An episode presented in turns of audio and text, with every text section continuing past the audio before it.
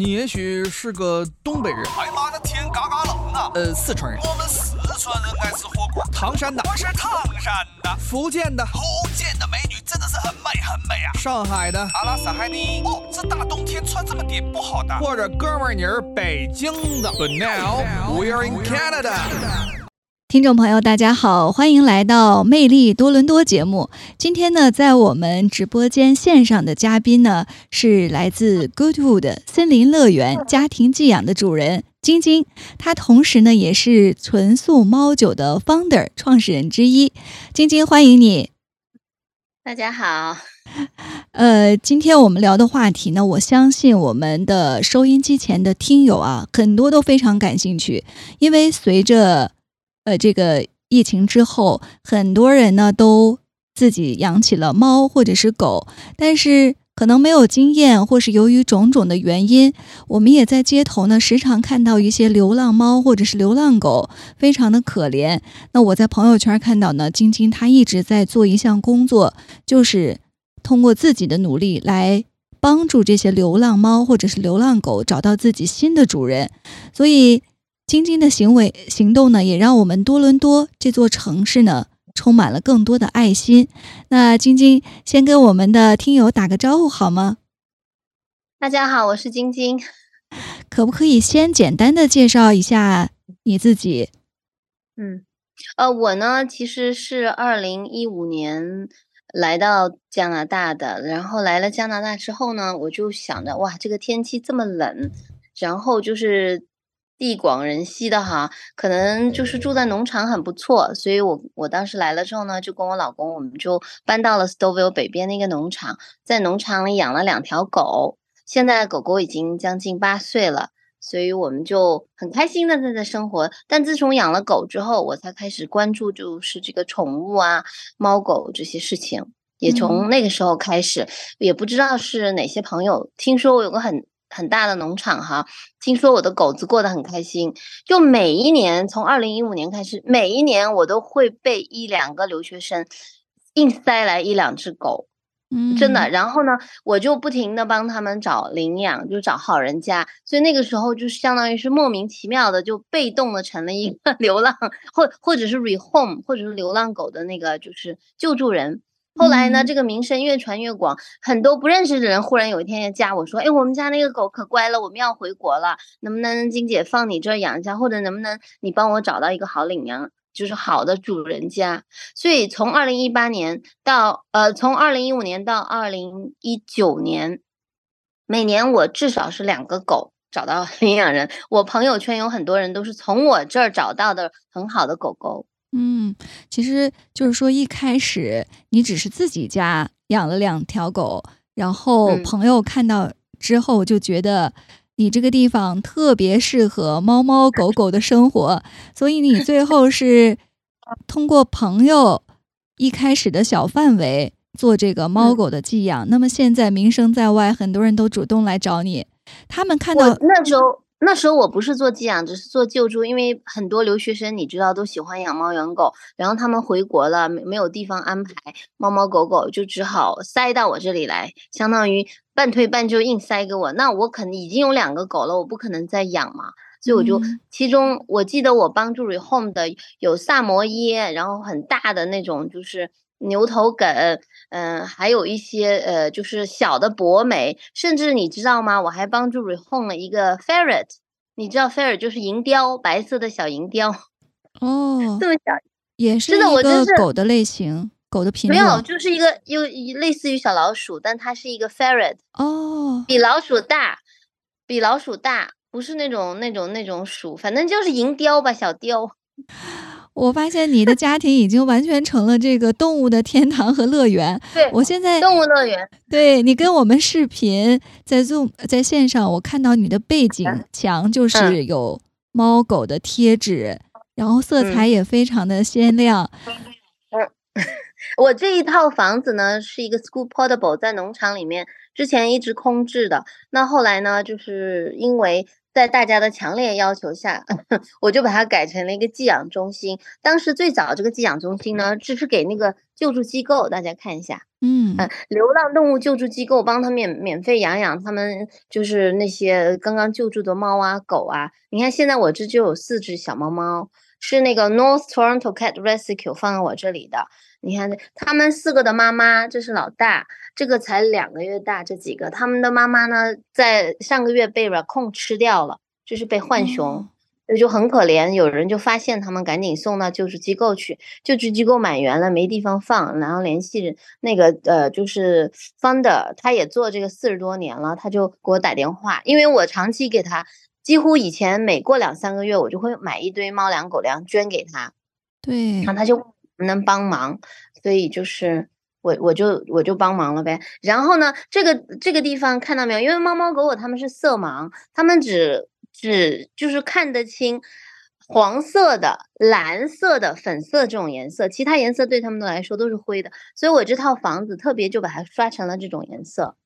哦，我就说你的房子墙壁颜色非常的鲜嗯亮，原来是希望猫狗它们能够感受到这个颜色。哎，对对，这个是厕所，这里面都是猫砂，不好意思，我就我墙上我也贴了这种就是森林的感觉吧，就希望它们开心。然后，然后这个对墙上也贴了很多小动物，然后这里面呢专门有一间猫屋给大家看一下哈，就专门按照猫猫的需求把它改成了，嗯、猫猫，啊，这这有两个猫猫已经四个月了，这也是我呃三个月前在一个车行后面救助的两个奶猫。哦，然后呢，他们找到了领养人，现在领养人回国了，月底回来，所以放在我这寄养。所以你现在做的就是有一嗯些、呃流浪动物的机构，呃没有能力来寄存的话，就放到你这里。还有一啊，部分是、我这个叫 foster，对，还有一哦种就是收费的寄养。我刚开始都是做免费的 foster，墙上有个布偶猫，哦，这儿还藏着一只它是收费寄养，然后然后它很喜欢爬这个架子，然后呃，它是被呃救助机构一些领养人介绍过来，这里有个银渐层，呃金渐层说错了。嗯，哇，好可爱。对对对对，所以我这这个这个上面是我自己画的，这这个门我怕猫猫有时候会透气，我还在门上钻了洞，这样它们隔着门可以把手伸出来玩儿。哇，真的设计的太有心思，完全是考虑到猫猫的这个需求。对这个是猫猫的那个健身跑步机，你这整个一套，我觉得开销成本不小呀。啊，我我这一间猫屋就花了好几千块钱。嗯，像这种猫树，你看它不是普通的猫树，上面有叶子的，这一套猫树就要五百多，就这一个就五百多。哇，这一个两百多，这是因为一般的猫树不是这样的，我就是挂在墙上，就就营造这种森林的感觉吧。嗯，所以你这个呃寄养中心叫森林乐园，一开始你嗯，并没有想到从事这个行业，但是后来越来越多的动物的寄养者需要你的时候，你现在就对完全投入到这个领域当中。对我我刚开始真的没有想到这些，我只是觉得哎呀帮一下救助机构一忙，后来救助机构就觉得很不好意思嘛。他们说你不能老是这样免费帮忙，而且最重要是我一般就是给猫猫狗狗吃的，我相信 good food 比 good medicine 重要。嗯，所以我就会呃给他们买非常贵，像加拿大最好的那个牌子叫渴望 Origin，我的流浪猫都是吃这个牌子，然后他们都很惊讶，因为一般的家猫家狗都都不会舍得买这个牌子。我说既然它在我这里养了，那我就要把它养好了，确保它能去新的主人家健健康康的，对吧？我不能嗯把一个病猫送给人家，那人家出于好心来领养了，领养代替购买，但是你给一个病猫，人家要去再去看病，这是很大的一笔开销，是不是？嗯，那我确保它在我这里健健康康的，送到主人家就好好的享受生活就好了。所嗯以就是他们都听说我这样，而且看到在我这儿很多个猫猫狗狗出去之后都很开心。然后救助机构说我们也不可能给你钱，因为本身救助机构很紧张，要不那些领养了猫猫狗狗的，如果他们出去需要这个寄养服务，我们优先推荐给你，给给你做一些补贴。我说那也行。嗯，所以我这个森林 乐园就这么起来了。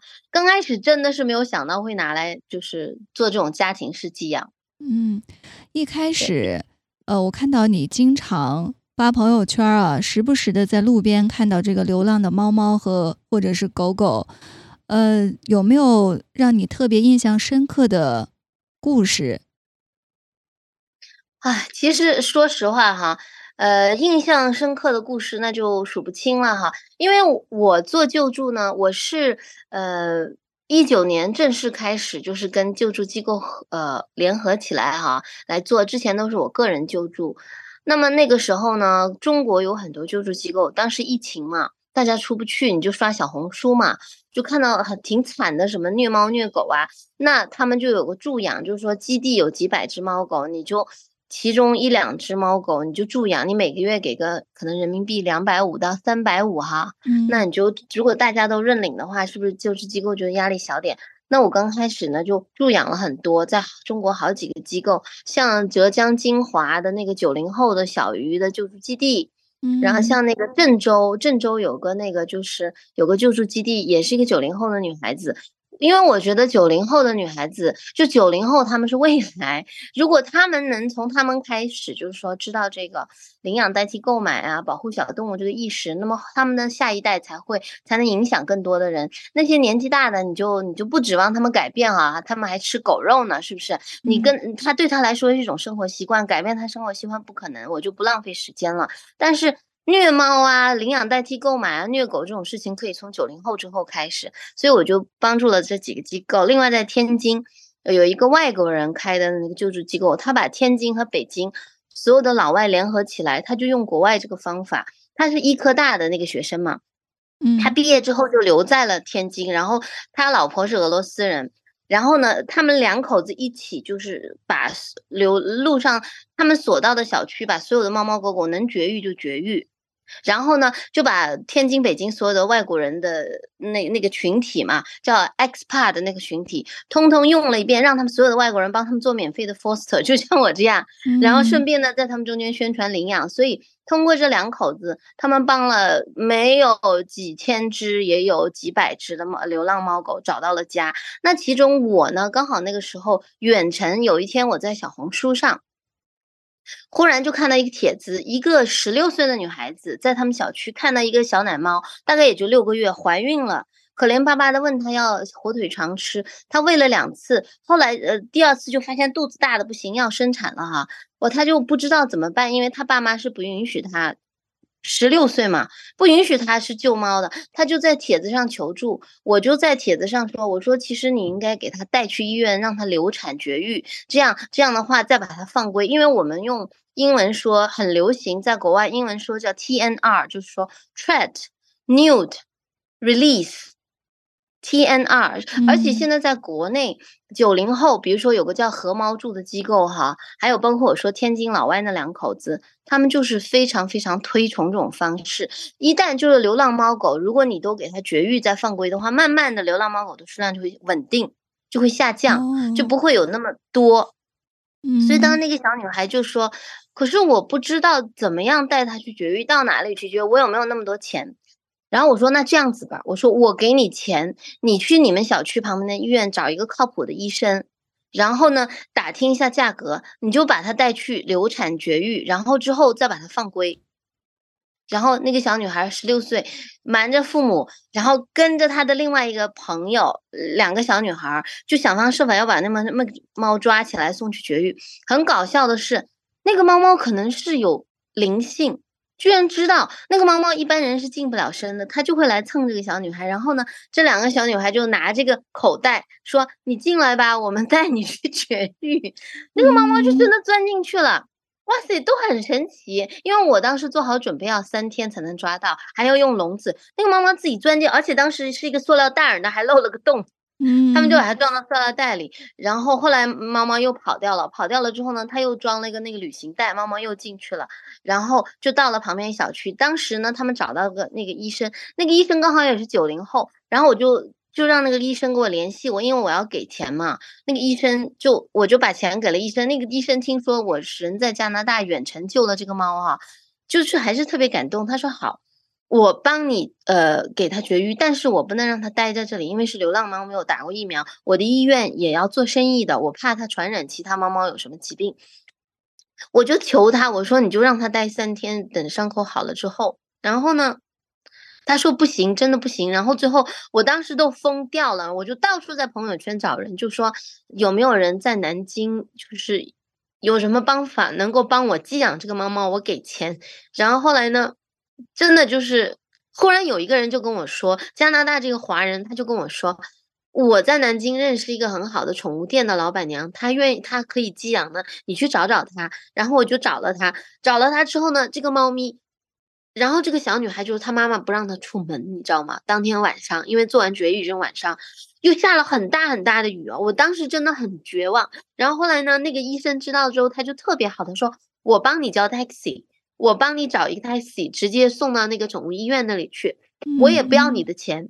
他就说，我觉得你很感动，你离这么远都会救啊。然后后来我就把那个猫送到了那个宠物医院，呃，送到那个宠物店。那个宠物店的小姐姐人很好，就把这个三花猫放在了一个就是空的位置。然后呢？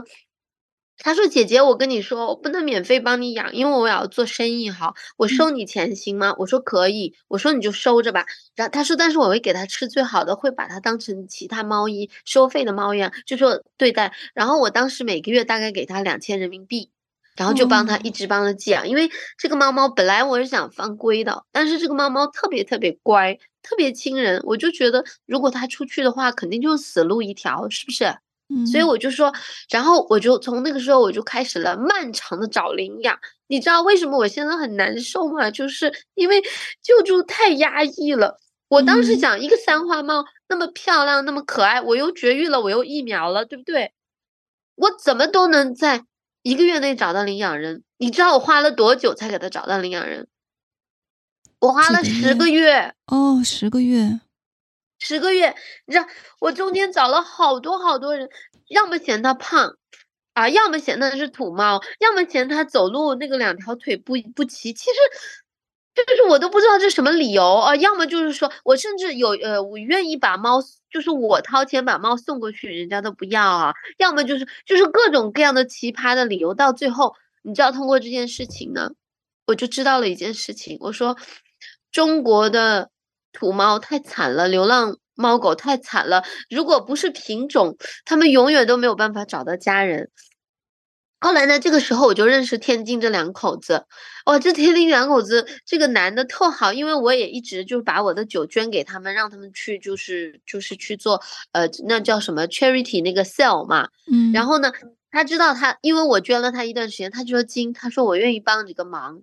我说真的吗？他说你把它从南京给我运到天津，我当时就到处找人家给我介绍找那种专门运宠物的车哈，嗯，运到了天津，然后放到他们家。他说我帮你找领养人。然后后来后来这十个月到十一个月的时候，终于到了天津，就从南京到了天津。到了天津之后呢，又在他们家住了六个月。然后有一天他跟我说，他说金。我想我帮你找到了一个领养人，我说是谁？他说是一个英国女孩，她在那个北京做外教。然后呢，她当时这六个月中间，其中有三个月是在这个女孩家做 foster。嗯，女孩已经有一只猫，她一下就爱上了这只中国田园三花猫，她就觉得这个猫猫性格特别好。然后她就说，她就跟那个呃 Kelly，他就说。我准备要去埃及，我要离开中国了。但是我想领养这只三花猫，然后这个三花猫我要带去埃及，可以吗？然后他就问我那个那个那个 Kelly，他就问我他是晶晶，你允许吗？我说可以，只要他对他好，只要你确定他好人。然后呢，这个猫猫在经历了将近一年半。这么一个，就是说辗转，终于从南京到了天津，从天津到了北京，又从北京到了埃及。然后前段时间那个就是领养人发给 Kelly 的那个照片，他们在埃及过得很开心，就因为那个女孩子在埃及做外教嘛。对你为了一只流浪猫经历了这么多的波折，而且。我们可以想见啊，这中间的这个困难程度，因为你一直是人在加拿大远程的来处理所有的这些事情。对对对，哇，真的是非常不容易。这这件事情真的，当时我都快崩溃了，你知道吗？就是我本身疫情，人就心情不好，对吧？然后你想做点事情，却发现原来这么难。而且一方面，你知道钱也不是天上掉下来的，我每个月都两千人民币，甚至有时候又要这个那个三千这样子。我当时呢，长期在给中国做就是一个绝育基金，我自己通过卖酒的钱，然后。卖了酒之后，我攒了钱，我就捐助给中国那些个人救助。比如说，如果你愿意带这个流浪猫狗去绝育，我就捐给你一百加币，一百加币相当于五百人民币，对吧？在国内，流浪猫狗绝育大概就是这个水平。那我当时，比如说苏州有一个叫嗯小海豚的一个呃嗯一个就是姐姐，她长期给他们小区的猫狗做绝育，但她也是压力很大。后来我就捐助她，我小红书还发了个帖子，我们半年。呃，就大概绝育了有十只猫，虽然不多，但是你知道，两只猫如果两年不绝育，你知道会产生多少只流浪猫吗？两年不绝育，哦，这个没没有概念。那我现在告诉你，两只流浪猫一公一母，如果不绝育，两年之后会有二十万只猫。二十万只，嗯，二十万只。你知道在全中国每年有多少流浪猫狗吗？几万只是不是？六千万啊！哇，这个数字真的是太震惊了。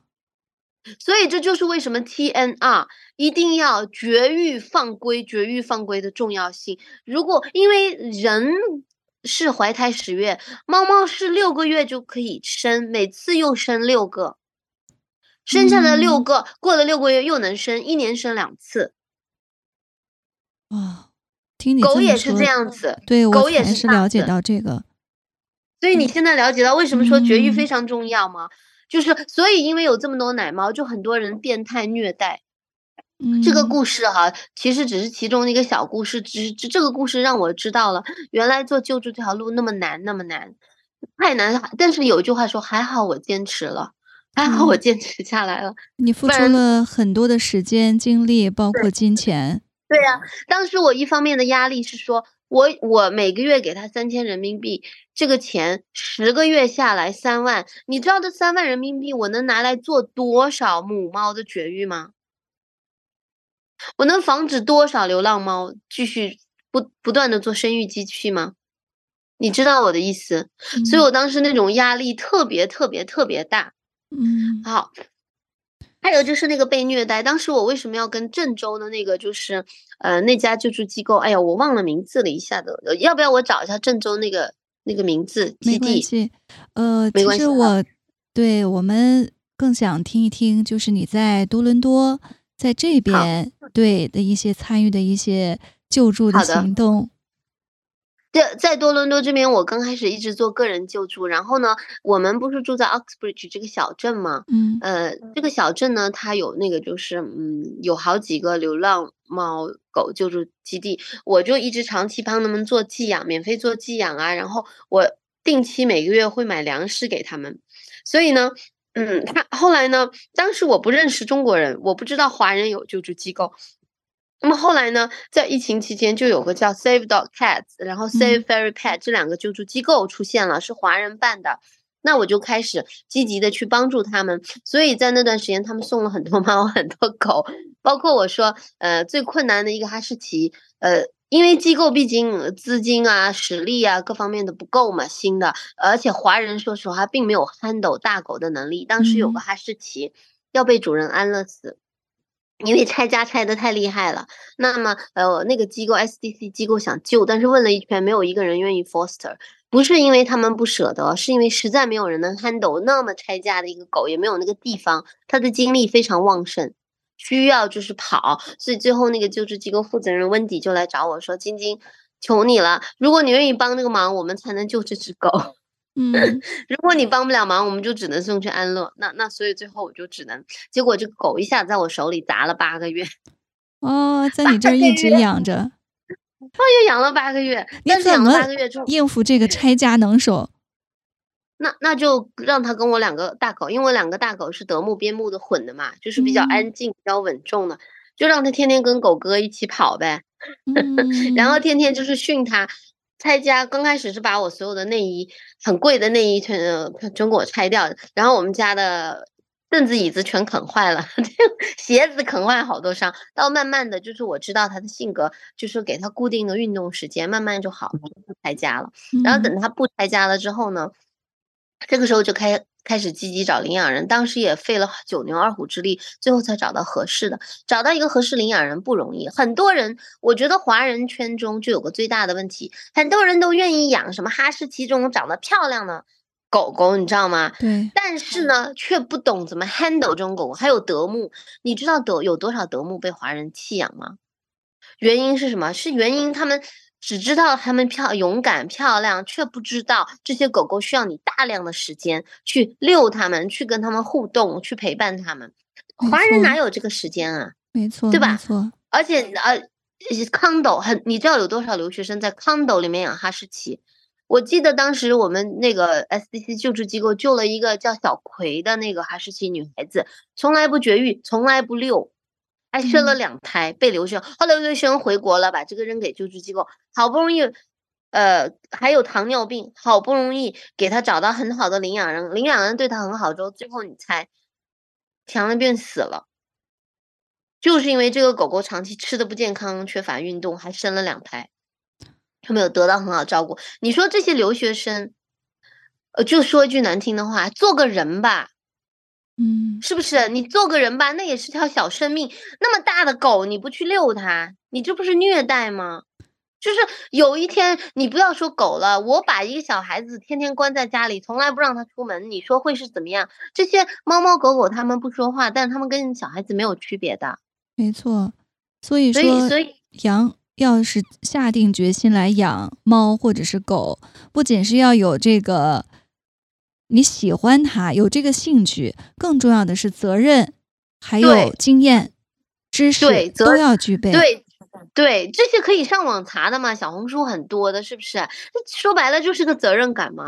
这就是，哎呦，所所以就是天天看到留学生气啊，你就说我，我其实，在养狗之后呢，我是不喜欢猫猫的哈，我从来没有想到我会养猫，其实我是怕猫的。你别看我虽然救猫，但是我怕猫。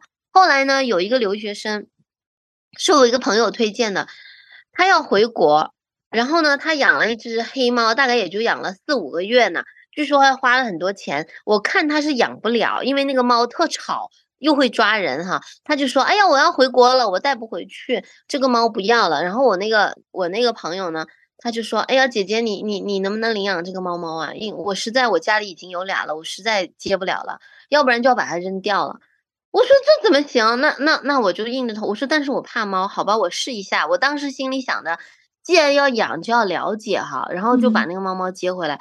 那个小黑猫接回来之后，我才发现猫猫很可爱，没有他们说的那么多坏毛病。因为你对它好，它能感知得到，对吧？然后它抓人嘛，也是因为它紧张造成的。所以那个猫猫跟我的感情很好。后来呢，我通过这个猫猫，就大量的做这些什么绝育啊、救助啊，在小红书上面。然后呢，我就用我这个猫猫的头像做了那个纯素猫酒，那个蓝色的素猫酒。所以我就是希望，当时的愿望就是希望通过纯素猫酒卖些钱，然后能够资助我的救助，资助我的 TNR 绝育事业。嗯，所以好，那对那之后呢，当然我们刚开始赚了一些钱，那那就拿来，就像我说的这个 North Toronto Cat Rescue 啊，像这个呃。呃，Save Dog Cats 呀，像我这个小镇的 Oxbridge Cat Rescue 啊，还有那个什么呃 Save Fairy Pet 呀，哈，这些机构我都给他们捐钱、捐物资，就就就就是以商养善吧。所以当时，呃，我就想以商养善，我要坚持做下去。没错，要做慈善必须有后续的资金的支持。对对对对，我就我就帮他们。然后后来呢，嗯，后来有些人他就问我，他说。你做这个是不讨好的，你知道吗？他说猫猫狗狗又不会说话了，然后你干嘛不去做 sick kids？你干脆不去做那个就是人老人的哈？你我我当时是这么想的，我说老人我也捐，sick kids 我也捐，但不能因为这些猫猫狗狗他们不会说话，你就不就就认为他们不重要？你知道有多少人养猫养狗是为了情绪安慰吗？是为了排解孤独，他其实有些人一旦狗死了、猫死了，他会伤心很多年的，因为他们是一种情绪的寄托。嗯，这个地球也有他们的位置，是不是？所以我我觉得我并没有在救助，而且呃，这些猫猫狗狗，它们之你看之前中国在那个经济不怎么好的时候，你很少看到猫狗。现在中国的经济发达了，满街都是流浪猫狗，所以流浪猫狗的问题到最后就是人的问题。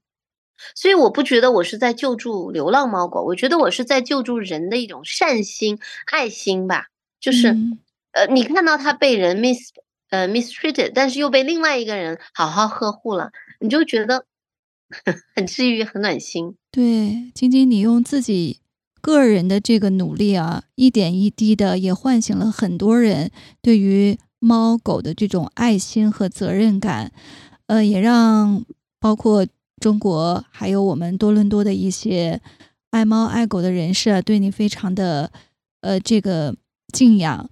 呃，时间过得真的是太快了，我们的节目时间有有有限。我希望之后呢，晶晶还有机会来跟我们分享她救助猫狗、养猫养狗的这些更多的有趣的一些感人的故事。呃，那在今天呢，你可不可以最后总结一下，给那些想养猫养狗的人士一些建议？其实很简单，如果你是一个没有耐心的人，不要养猫养狗，因为它就跟养孩子一样，非常非常需要耐心。如果你觉得你自己的生活已经一团糟，或者你你觉得你自己还有更重要的事情，不要养狗，不要养猫，因为一旦养了，它们就是你的家人，是你生活中很重要的一部分，你是需要花时间、花精力来陪伴的。他们有句话说：“你不是他们的全部。”哦，不是，他们不是你的全部，说错了，他们不是你的全部。一只猫，一只狗，它一年只呃，可能最多也只能活十几年、二十年。所以，而你人可以活到七八十、九十、一百，所以他们绝对不是你的全部。但是你却是他们这辈子的全部，他们眼中只有你，所以把他们当成不会说话的孩子来，然后一定要绝育。不要做后院猫狗，领养代替购买，一定要打疫苗，一定要给他们吃好点，嗯，对这样，子。所以今天呃，听到我们这期节目的听友，呃，感谢晶晶给给我们的这个建议。呃，如果有兴趣的人士，可不可以联系晶晶呢？晶晶，你愿不愿意分享你的联系方式？我们怎么可？以，嗯，我的微信可以吗？可以。呃，我的微信很简单，就是 Snow Queen Canada。Snow 就是那个雪，嗯，然后 Queen 就是就是冰雪女王加拿大哦，太好记了，Snow。Queen Canada 对。好呃，，Snow 不是 Queen 我，我 Canada。当时起，对我当时起这个名字的时候，那时候因为一五年我刚来加拿大哈，那一四年呢是呃就是圣诞节一月一号的时候，加拿大忽如其来一个很大的风雪暴，我在加拿大机场，我当时来看我老公嘛，准备回英国，嗯我在加拿大机场被限了三天三夜，当时我就对加拿大的这个冰雪女王产生了敬畏。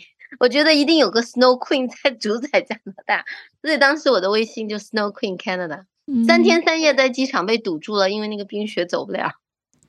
所以多伦多也很幸运困住了你，然后才让多伦多有了这样一位充满爱心、能够帮助流浪猫狗的呃女士。她还建了自己的森林乐园，在继续做着这方面的事业。